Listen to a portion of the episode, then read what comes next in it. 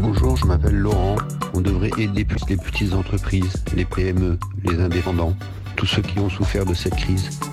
Et maintenant, qu'est-ce qu'on fait? Libération donne la parole aux lecteurs à l'époque du coronavirus. Témoignage.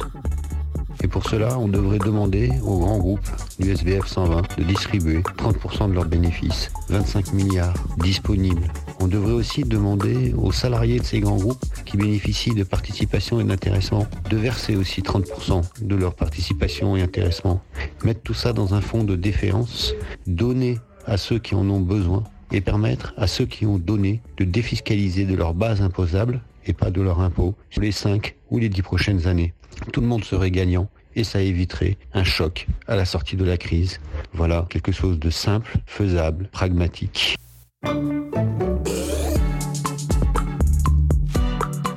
Je m'appelle Valdemar, euh, je suis allemand et j'habite en Allemagne et j'aimerais saisir l'occasion pour euh, partager un peu notre vécu ici en Allemagne avec vous.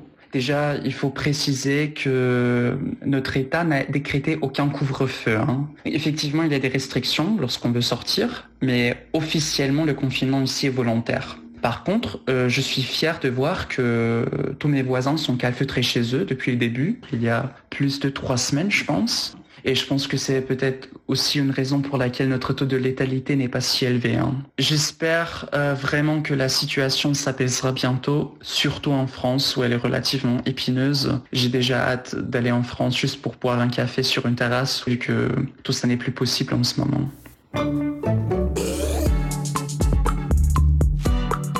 Euh, bonjour euh, Libération. Je suis Ahmed, enseignant et conteur par passion, donc je vais partager avec vous un petit conte.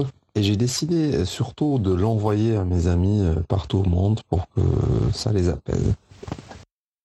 Il est dit que sur un rocher, face aux vagues de l'océan, est le conteur de tous les âges. Il raconte sans cesse les contes de la terre, et l'océan ronronne, et l'océan l'écoute. Il est dit aussi que l'on doit prendre garde, car si un jour on faisait taire cet homme seul qui parle là, personne ne sait ce que ferait l'océan. Comme je racontais cela un jour à des enfants pensifs, l'un d'eux hocha la tête et dit Je sais moi ce que ferait l'océan. Il envahirait le monde. Pas par méchanceté, me dit l'enfant, ni par colère, mais pour retrouver ce conteur qui faisait du bien à ses vagues. Un grand merci à toutes celles et ceux qui ont envoyé leur témoignage. On espère que ces paroles vous auront donné des idées, vous auront fait réfléchir ou tout simplement vous auront apporté un peu de réconfort en cette période troublée.